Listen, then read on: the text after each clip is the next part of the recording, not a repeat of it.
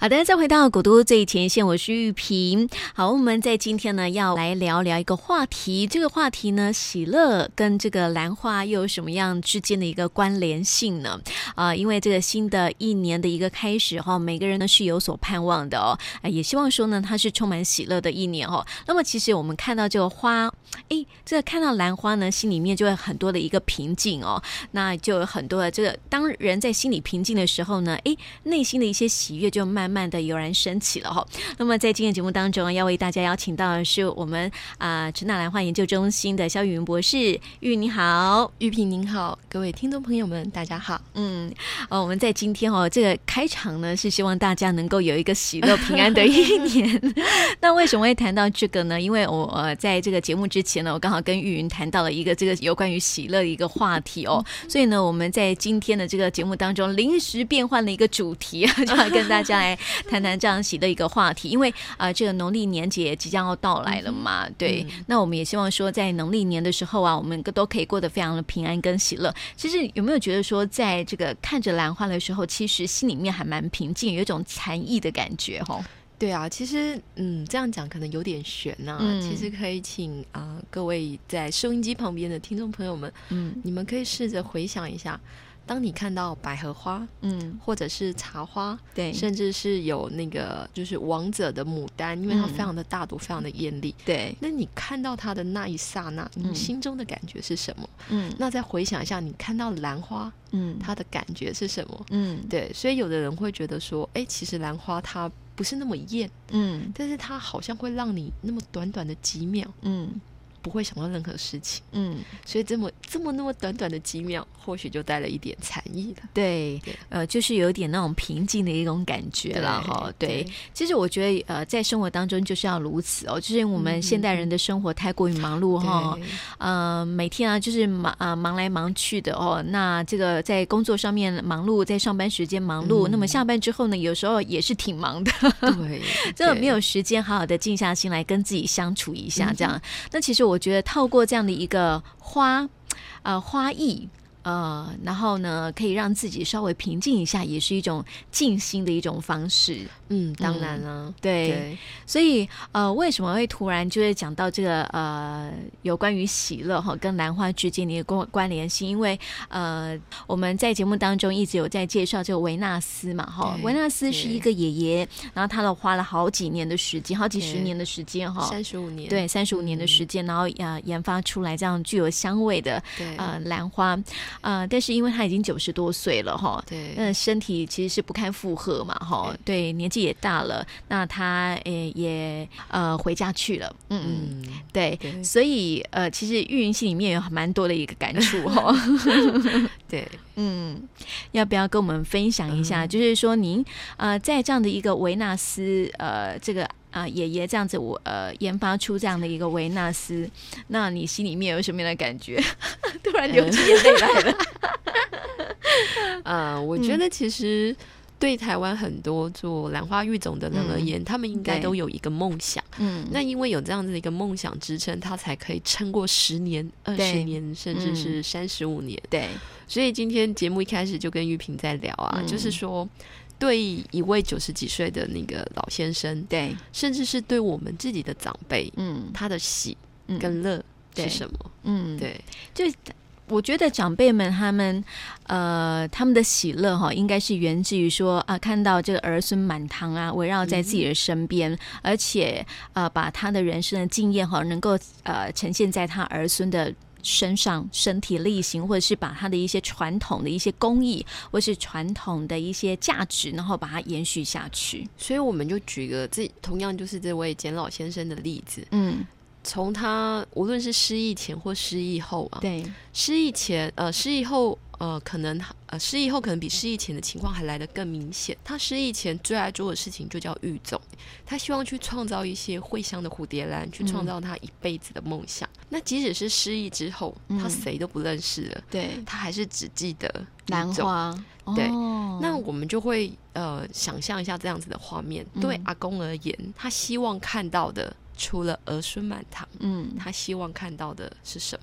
嗯，对，就是研发出他最爱的兰花有一个新的一个面貌嘛。对，但是基本上我相信阿公他不是为了他自己，嗯，他会这样子努力的去育种，一定是别人就是做不到，嗯。那阿公一直认为说，基本上人定是可以胜天的，嗯，对，所以他觉得他希望。因为他原本是很喜欢 Bellina 这个味道，嗯、对，但是这个味道大家都不喜欢，所以他他想要去改良它的外外观，然后让它花多一点、嗯、高一点、美一点。嗯，那也因为这样子的一个梦想，开启了他的育种之路。对，那到后来维纳斯出现了，嗯，对，那我想以阿公来讲，他真正的目的，嗯，是希望把这个梦想，嗯，送给所有的人。对，就是呃，可以让我们所有嗯所有的人一起分享，分享啦，就是他的喜欢，他的爱好，嗯，他希望把他的梦分享给所有的人。对对，所以就我个人而言，嗯，我们就以阿公来讲，他的喜。或许是看到儿孙满堂，嗯，但是他真正的乐是完成了这样子的一个梦想，梦想。对，其实他的故事也告诉我们很多的年轻朋友哈，有梦就要去追哈，就是不管你已经年纪有多大，然后呃，不只是年轻朋友啦，现在在收音机旁边的所有的听众朋友，不管你几岁哈，就是你这个年轻的时候有什么样的一个梦想，或者是你觉得说我这辈子应该完成什么样的事情，你就啊、呃、努力的，然后踏实的去做，对，不。不要管他说到底会不会花多少的时间，然后你只要做了，他总有一天会到达那个目的地的。对，因为你看哦，嗯、就是从我认识玉萍，嗯，我相信玉萍已经爱上维纳斯了。对对，那我想那份乐已经分享出去了。对、嗯，而且借着古都电台，我想有更多的听众朋友也可以感受到阿公的乐啊。对呀，而且可以看到，你知道，就是这么漂亮的花，就在我们的生活周遭。嗯、然后你不晓得那个花是人家花了多少年的时间把它育种出来的哈。所以你想想，当你非常辛苦的时候，对、嗯，每天上班非常无助的时候，哎，你今天看到那个维纳斯。这不算什么，嗯，我们又可以继续下去了。对，就是你知道他的故事之后，你就觉得哇，我们这个不管是面临多少困难哈，嗯、呃，什么事都很容易就会过去了，这样子啦。对，对对，所以其实。我们说到这个阿公哦，他也应该算是一个非常着迷在兰花领域的一个人哈，所以好像有一个名词叫做“兰迷症”，对不对？对对对，因为我最近其实 除了阿公以外，嗯、我陆续在整理台湾这一百年来的兰花历史跟故事。对，因为我相信，呃，像阿公这样子的人物还有蛮多的。嗯，对。那在一个一九六二年的一个很旧的那个报章杂志里面，对，一本杂志里面看到这么一篇文章，是它的标题。就叫蓝迷症，嗯，兰花的兰，迷惑的迷，迷，迷，对，蓝迷症症状的症。各位听众朋友们，可以先想想看，你们觉得什么叫蓝迷症？顾名思义，就是很迷恋兰花的人呐、啊。可是迷恋兰花的人不会把兰花抱到床铺来睡啊，啊？真的有这种人吗？没有，但是他们会做另外一种更夸张的事情。什么事？对。您知道那种、嗯、呃，在以前，在一九六二年的时候，大概民国五十几年的时候，嗯、其实台湾的兰花是非常非常的盛行，非常非常呃，大家非常的爱。那那时候他们喜欢兰花，喜欢到这棵这朵兰花要开花了，大家哦呼朋引伴的全部都聚集在一起，真假的？从半夜开始等，等到为了看它开花的那一刹那，怎么可能？嗯就是从好几位老先生身上听到的，真的我没有办法想象哎，我只知道说，你看，就是他们围在一朵花的前面，就是等着它开花哈，就好像是爸爸妈妈很期待自己的小孩出生的那种感觉，但是那种感觉就是我不能够理解是怎么可能会应用在一个。花上面，对对，然后我们回想一下，在很很多我们的历史的典故或者是故事里面，其实很少一朵花或是一种花会带给你这么大的一个期待。对，嗯，然后那个时候啊，那篇文章里面就描述到说，有一个症状叫蓝迷症。他说这个蓝迷症是也会发烧的，但是这个发烧呢，也不是无药可治。但是呢，这个病呢，它就像滤过性病毒一样，嗯，你一旦感染了。它就不可能消除，它会跟你一辈子。那这个一辈子呢，它就是会随着不同的时间有发热的症状。是。那这个时候呢，如果你离兰花远一点，嗯，这个症状就会轻一点。那你如果离它近一点，近一点，它这个症状就会重一点。对呀、啊，对。但是有一种叫走火入魔，嗯、那种就是无论你离他多远，你心心念念的都还是他。还是他。对对，我觉得像阿公就是有这样的一个状状况。所以那个蓝迷症他就分几个等级。嗯、对，他说第一个等级是你看过他，嗯、或者是你看过照片，你觉得他很漂亮，那你从此你就开始追寻了他的足迹，嗯，然后去留意他，这是第一种。嗯、是。那第二种呢？这种情况呢，它都有一些特殊的名词。那、嗯、下次有机会，我们再把它抛到网络上。嗯。第二种呢，是你除了看，它已经不能满足你的喜了，嗯、你需要买。嗯。所以你会从价位比较低的开始买，对。然后买完了以后呢，嗯、有一种症状是你会分享给很多人，嗯、另外一种症状是把它藏起来，只有你能看。嗯，是，所以每个人的症状不一样，我觉得应应该要看个性啊，吼，对对对，对啊。但是我觉得像很多人，我呃，这个看，我觉得收藏啊，那是、嗯、那是一种迷哎，对对。像是你知道兰花可怕的地方在哪里？哪里？你收藏，你就是买回来摆着就不动了嘛，对不对？嗯、你会想要去做出一样的东西吗？不会，兰花会，所以才会有育种的开始。是，所以阿公呢，嗯、一定是蓝迷症的重症患者。哦，真的。他是从爱上兰花之后，嗯、他想要去创造兰花，买跟收集已经不能够满足了，他了，所以他希望借由不同的育种方式，嗯，来创造属于他的。对，所以他是属于重症患者。真的，像像我我们自己本身就是比较轻症的啦，哈，就是说你看到他会觉得哇，就是好看呐、啊，就是喜喜悦啊这样子。但是像收藏的话，我自己个人还好。嗯，就是你会，我会想要去看那种，就是在展场上面的那种兰花啦，或者是看看照片啊，这样子。可能我还没有到那种重症，就是慢慢中度的那种状况，这样子。可是玉萍，你可以回想一下，嗯、假设我们讲那种呃茶壶或茶杯这种艺术品的收藏。嗯你艺术品买很贵，对不对？嗯、你可能前面要花很大的力气去买到一个艺术品，之后就把它放在家里面，你不一定会分享，对，你也不会分，呃，你不会分享，你也不会分享，是的，对。那完了以后，这个艺术品一旦破了，你心会很痛，嗯、对。但是呢，你还是可能会再去买。嗯，对对，好，那我们来看兰花。兰花呢，你很爱，嗯，你买了以后带回家。如果你家里有一棵兰花，你一定三不五时就去看它。对，它如果开花了，你会不会分享你所有的人？嗯，我应现代的人应该是马上拍个照片，然后 po 到 Facebook 上面去吧。对，那我们来假设一下，如果这棵花死了，你觉得你会不会再买？会耶，有的时候会，对，有的时候不会，不会，对对。其实不会的那些人才是重症患者。那为什么？因为他觉得心很痛，嗯，所以就导致他不敢。再去尝试，对，就像那种养宠物的人啊，他又养了好几好几年的这个宠物，十几年的这种宠物，然后有一天宠物就是嗯年老啦，然后就呃这个呃也走了这样子，嗯、他就从此之后啊就会有点触景伤情的感觉，然后就不再养了。对，所以其实有蛮多兰花、嗯、喜欢兰花的人，其实是属于这种患者哦。对，所以你可以回想一下，我们买玫瑰花，对。应该不会，我不会有这种感觉。这是兰花你就会会对。这是兰花，他们说在蓝迷症里面，他说兰花就像滤过性病毒一样，嗯，它其实是非常之强的。对，它看是以什么样子的方式去影响到你。对，那你来诊断一下我好了。就是我 养过那个，我我养过维纳斯嘛，对不对？对，我养过维纳斯，然后把它活得很好吧？对啊，但是。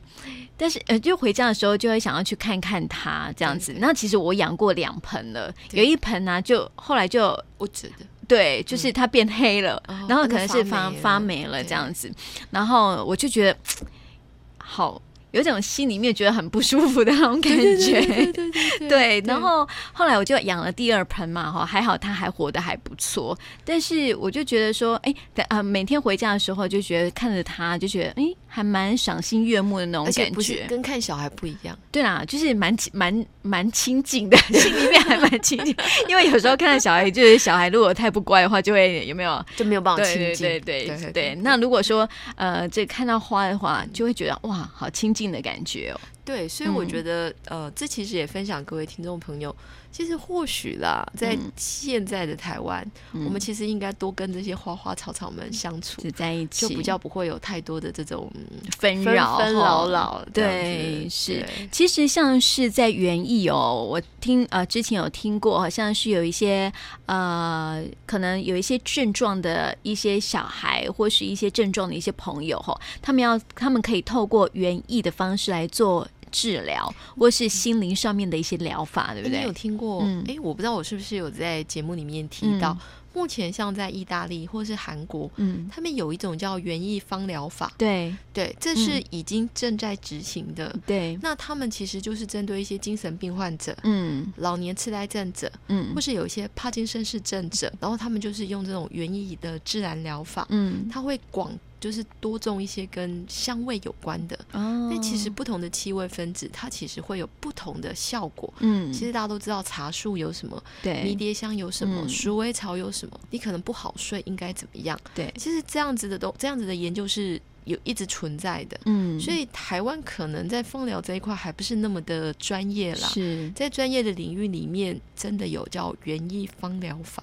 对，而且我觉得这个园呃园艺的一种治疗不只是芳疗而已嘛，哈、嗯，因为它还包括你怎么样去照顾啊、呃、这样的一个花花草草，它也是一种疗愈的一个方式哈。所以我呃我之前就有听过这样的一个呃园艺的一个疗法，我相信啊，就是说呃我不想这个韵有没有看过一部电影哦，这部电影呢我忘记叫什么名称了哈，但是它主要的一个内容就是说有一呃有一个双有一对双胞胎，他们搬到乡下去住，嗯、然后就在这个呃。呃，他的呃老房子里面呢，发现了一本书。那这本书呢，是介绍很多很多的精灵这样子。嗯、然后他们就在偶然的一个机会之下呢，就是呃被开启了他的眼睛，能够看到精灵的一种呃，就是 啊这能力这样。所以呢，他就看到了所有的哦，包括像树有树精灵，嗯、然后花有花精灵，然后每个精灵都很特别这样。然后风有风精灵，所以我相信啊，就是说呃像。